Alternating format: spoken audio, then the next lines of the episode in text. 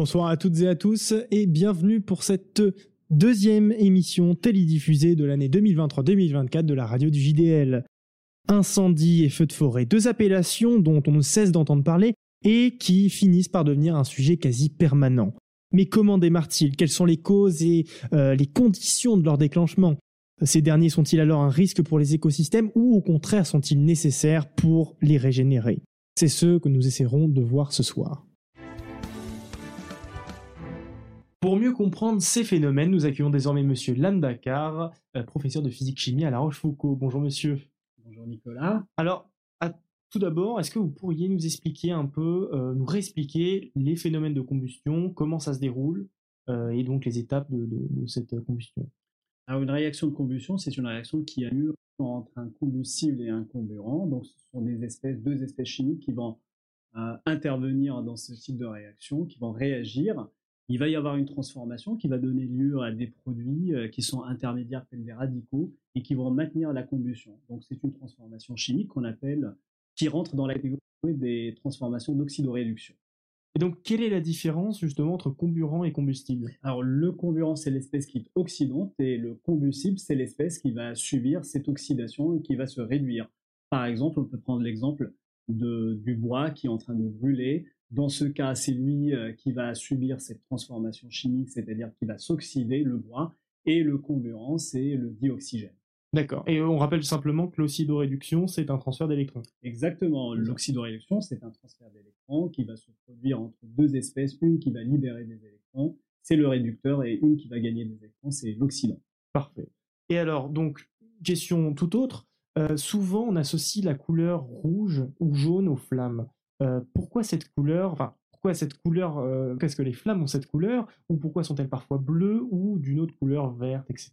Qu'est-ce qui, enfin, qu'est-ce qui cause cette couleur pour les flammes? Alors pour revenir euh, justement aux réactions d'oxydoréduction, donc de combustion, ce sont des réactions qui libèrent de la chaleur, ce sont des réactions dites exothermiques.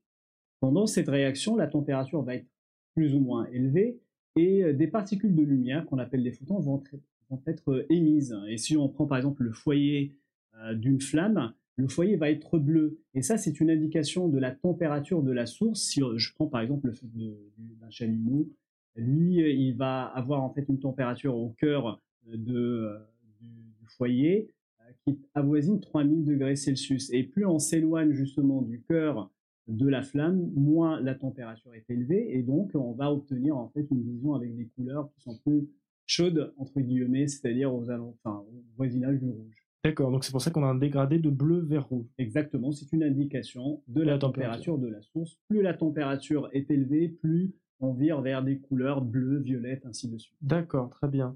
Et alors, donc comment euh, peut se déclencher naturellement un feu? Est-ce qu'il y a une température minimale? Est-ce que euh, il faut euh, une exposition intense au soleil? Est-ce que d'autres phénomènes peuvent avoir un impact? Alors, un feu se déclenche quand euh, certaines conditions sont bien remplies. Il suffit pas juste d'avoir en fait les deux réactifs, c'est-à-dire le combustible et le comburant pour que le feu se déclenche. Il faut une température euh, minimale d'inflammation pour que la réaction s'active. On appelle ça d'ailleurs une énergie d'activation pour que les réactifs puissent se rencontrer. Et cela dépend de beaucoup de choses. Ça dépend de la température en un point donné. Ça va dépendre aussi des proportions du combustible. Toutes les proportions ne sont pas suffisantes pour que la réaction puisse se déclencher. Donc c'est assez complexe parce que ça va mettre en, évidence beaucoup de paramètres qui vont influencer le déclenchement de la réaction. En clair, la température est un paramètre, c'est pas suffisant. Il faut aussi que les proportions en combustible en comburant soient suffisantes pour que la réaction puisse démarrer.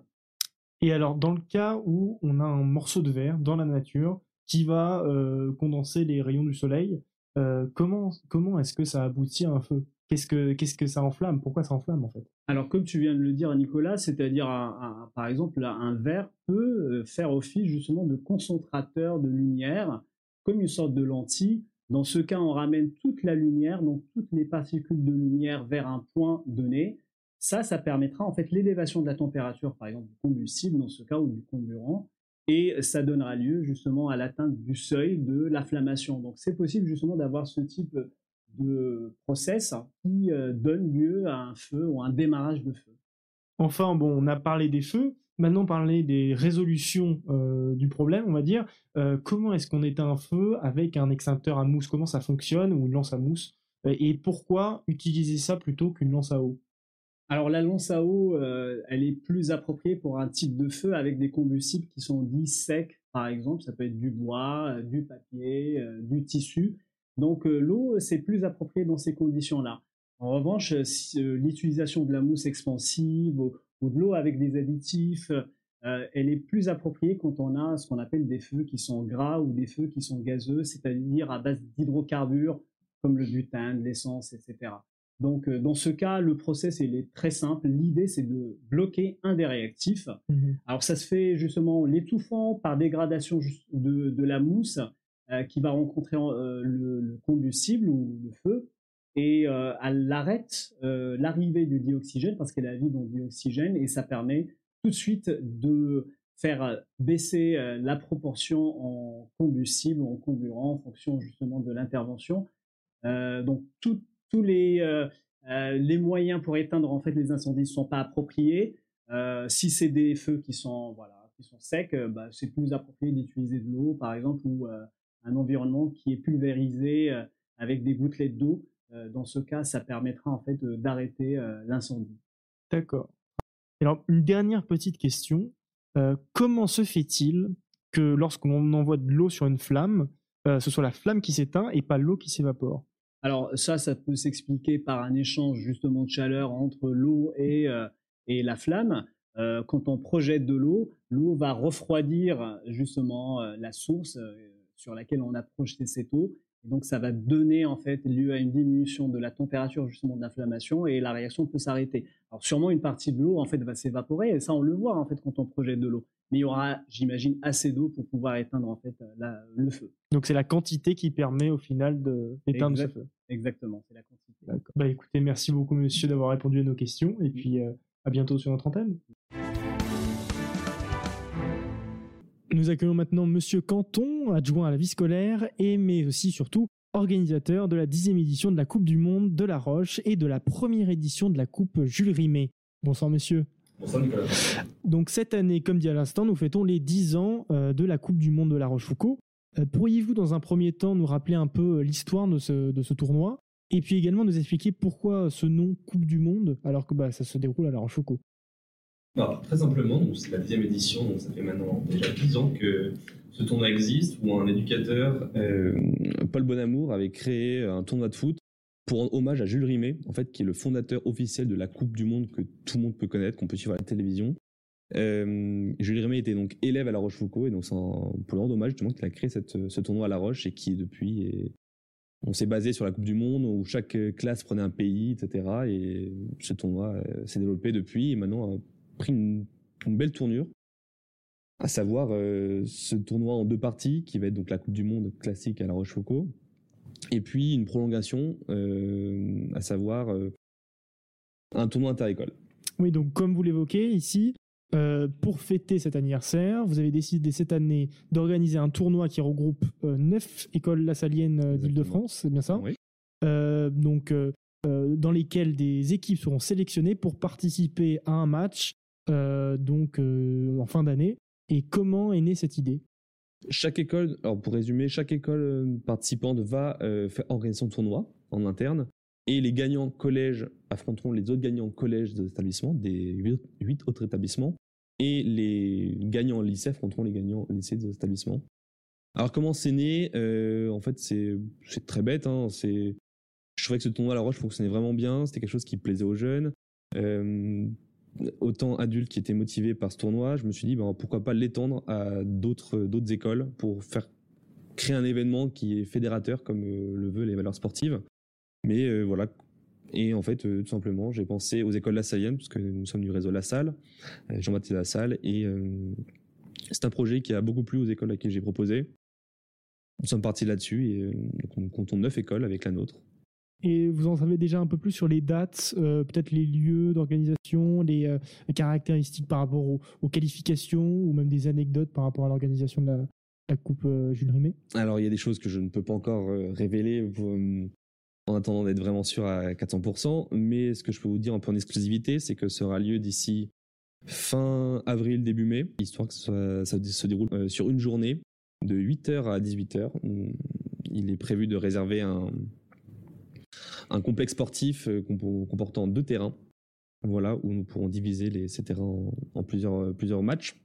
ces matchs seront rediffusés en direct euh, par le JDL, justement. Et eh oui, toujours nous. Merci à vous. Et nous serons assistés de responsables de la FFF, voilà, pour euh, nous assister tout au long de la journée et l'organisation. Et donc cet événement euh, qui est majeur pour euh, cette année, est-ce que vous prévoyez de, bah, le réitérer les années prochaines si ça marche? Encore une fois, ce n'est pas sûr à 100%, mais il est très probable que nous réitérons ça tous les trois ans. Tous les trois ans. Parfait. Bah écoutez, merci beaucoup monsieur. Avec plaisir. Et puis on vous retrouve du coup en fin d'année pour essayer de filmer ces matchs. Sur les terrains. Parfait. Bonne soirée. Merci beaucoup. Au revoir. Au revoir. Nous accueillons désormais Madame Soldani, euh, professeure de SVT à La Rochefoucauld, qui va nous, expliquer, euh, bah, oui, bonsoir Madame, euh, qui va nous expliquer plus en détail les enjeux pour les écosystèmes, enfin les enjeux dus aux feux de forêt et aux incendies, comme on en a parlé en début d'émission. Donc bonsoir Madame, vous êtes plus rapide que moi. Oui. on a l'impression que les feux de forêt sont de plus en plus nombreux, intenses, et on ne cesse de nous en parler. Euh, avec les cas qui succèdent en Australie, en Grèce, au Canada, etc. Et j'en passe. Alors, est-ce que les feux de forêt sont véritablement euh, plus nombreux, plus intenses, et euh, ou est-ce que simplement ils sont plus médiatisés? Alors oui, ils sont plus nombreux et plus intenses. On voit que le climat est plutôt chaud et sec, et toute cette biomasse sèche, elle va s'enflammer plus vite. Ce qu'on remarque, c'est que les périodes des incendies augmentent, c'est-à-dire qu'ils commencent plus tôt dans l'année, puis ils se terminent aussi plus tard euh, qu'ils sont aussi moins contrôlés, c'est-à-dire que la surface brûlée à chaque incendie, elle a plutôt tendance à augmenter. Donc tout ça, euh, on le constate en effet, et euh, ça peut être un peu inquiétant. D'autant plus que les moyens techniques, ils s'améliorent, et pourtant on n'arrive pas à canaliser ces feux de forêt-là. Et vous expliquez que c'est inquiétant, justement, quelles sont les conséquences à court et à long terme euh, pour la biodiversité? Alors, les conséquences euh, pour la biodiversité, c'est évidemment la mort des êtres vivants. Hein. Tous les êtres vivants de la forêt, ben, ils vont, ils vont mourir. Euh, la biomasse aussi, le, couvert euh, végétal.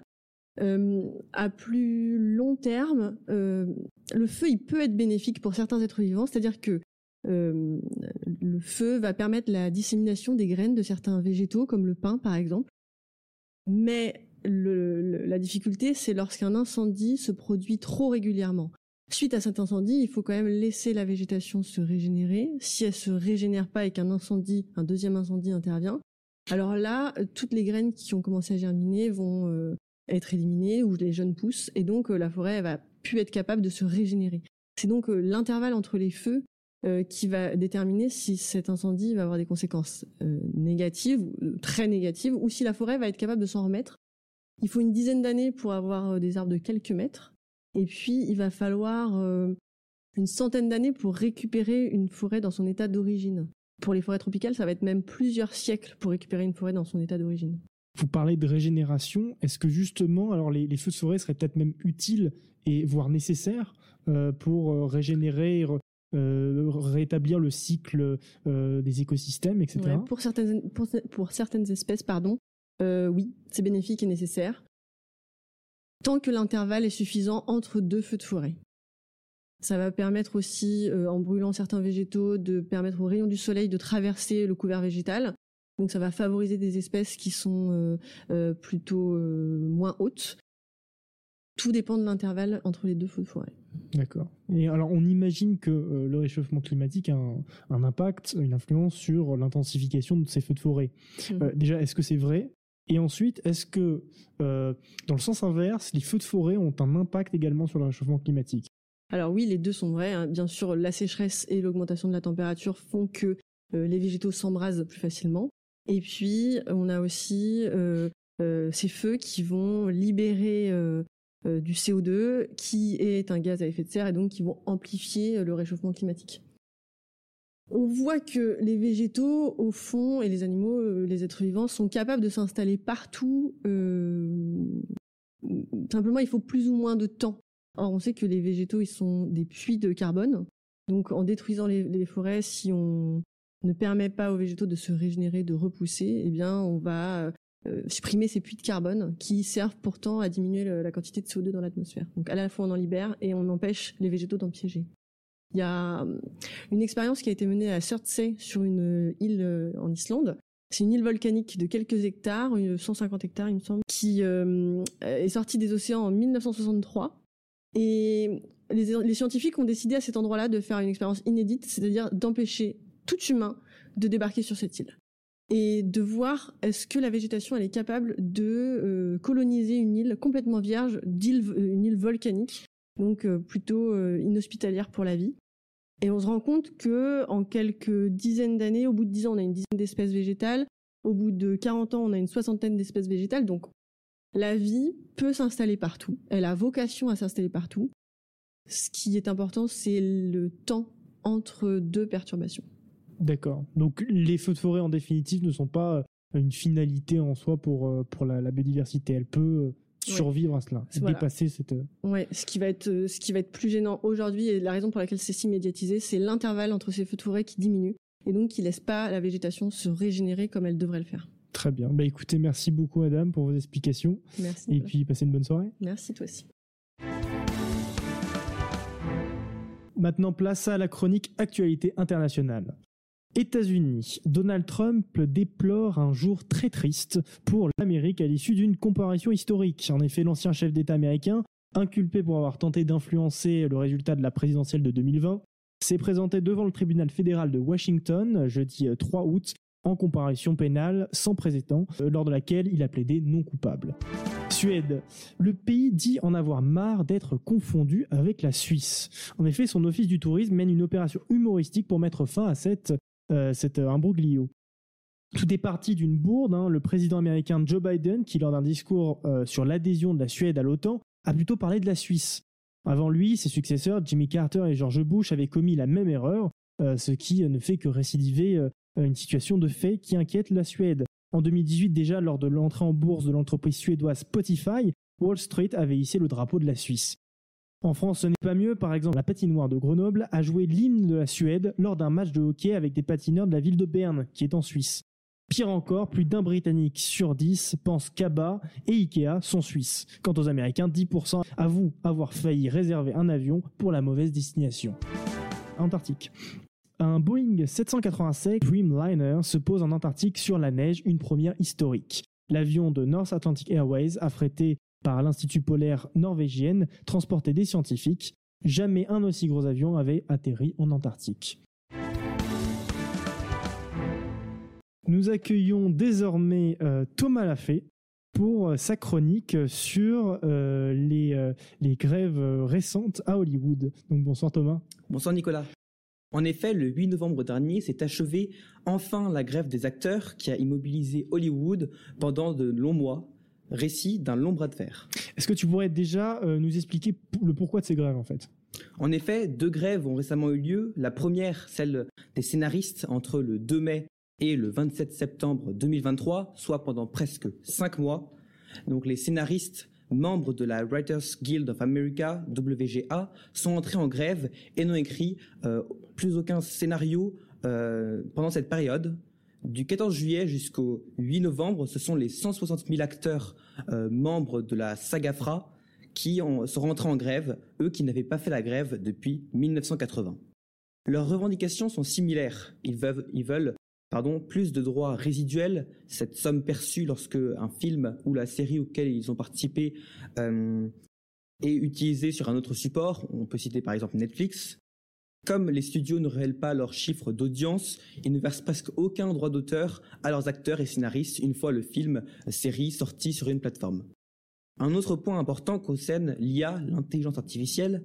Les scénaristes ont souhaité qu'elle ne soit pas utilisée comme un outil pouvant aider à la recherche ou faciliter les idées de scénario, et non comme un outil pour les remplacer. Les acteurs ont une demande similaire face à l'explosion de l'IA. Beaucoup d'acteurs ont été scannés en une journée avec ou sans leur réel consentement et payés de sommes misérables pour qu'on utilise leur visage à l'infini dans les productions à venir, ce qui est une aubaine économique pour les studios. Euh, ils, veulent en, être prévenus et être mieux payés. Précisons que la majorité des acteurs et scénaristes ne sont pas du tout bien payés et qui ne gagnent pas bien leur vie, surtout les acteurs et scénaristes de séries. Les scénaristes puis les acteurs ont manifesté devant les sièges des studios. Il est arrivé une histoire délirante. Mi-juillet, les studios Universal ont, élagué leurs arbres, officiellement pour des mesures de sécurité, mais officieusement pour empêcher les manifestants d'échapper à la chaleur, plus de 32 degrés. Cette grève a concerné uniquement les productions américaines, comme vous en doutez bien, et seulement les studios qui ne respectent pas la charte de la SAG du syndicat des acteurs. La promotion de certains films indépendants fut ainsi autorisée par la SAG. Euh, l'acteur américain Adam Driver a actuellement en promotion de son nouveau film euh, Ferrari, issu de la société indépendante Néon, en a profité pour accuser les grosses compagnies. Pourquoi une plus petite société de distribution comme Néon ou STX International peut répondre aux demandes de la SAG, mais pas des grosses compagnies comme Netflix et Amazon? Mais quelles sont les conséquences? De mai à juillet, certaines productions ont continué leur tournage, mais sans scénariste sur le tournage, ce qui est habituellement essentiel pour adapter le scénario en temps réel, c'est compliqué. Depuis juillet, tout était complètement à l'arrêt. Enfin, depuis juillet, du coup, euh, entre juillet et novembre, tout était complètement à l'arrêt. Concrètement, les acteurs n'ont pas pu, euh, d'accord, jouer dans des films, mais aussi faire euh, tout ce qui est les festivals, les avant-premières et le marketing du film ce qui est très très important pour les grosses compagnies. C'est une perte colossale pour les studios, dont certains films avaient profité d'une promotion très attractive.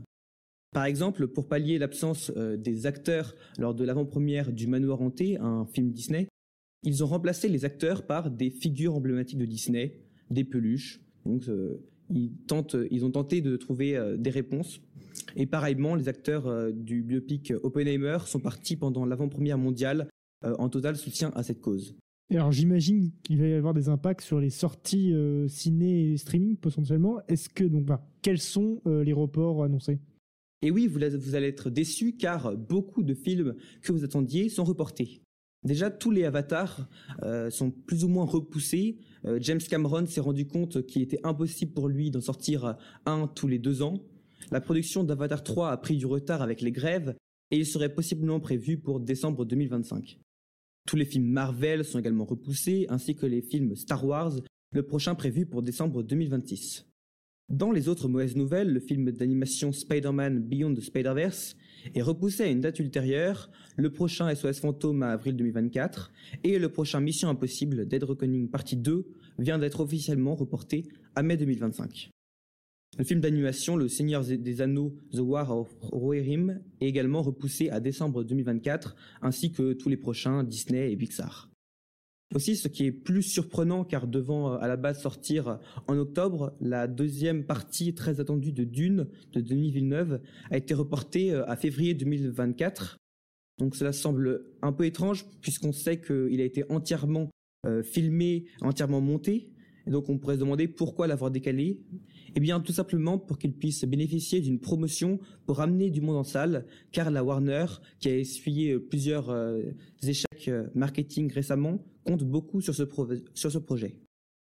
Donc cela s'est fini euh, mercredi 8 novembre, après 118 jours de grève. Les grévistes ont obtenu la plupart de leurs revendications et on estime que cette grève a fait perdre près de 6 milliards de dollars aux studios ce qui est énorme, il hein, faut le rappeler. Mais écoute, merci beaucoup Thomas pour euh, ton petit euh, check sur les sorties et sur euh, cette grève intense et historique en réalité. Et puis passe une bonne soirée. Merci Nicolas.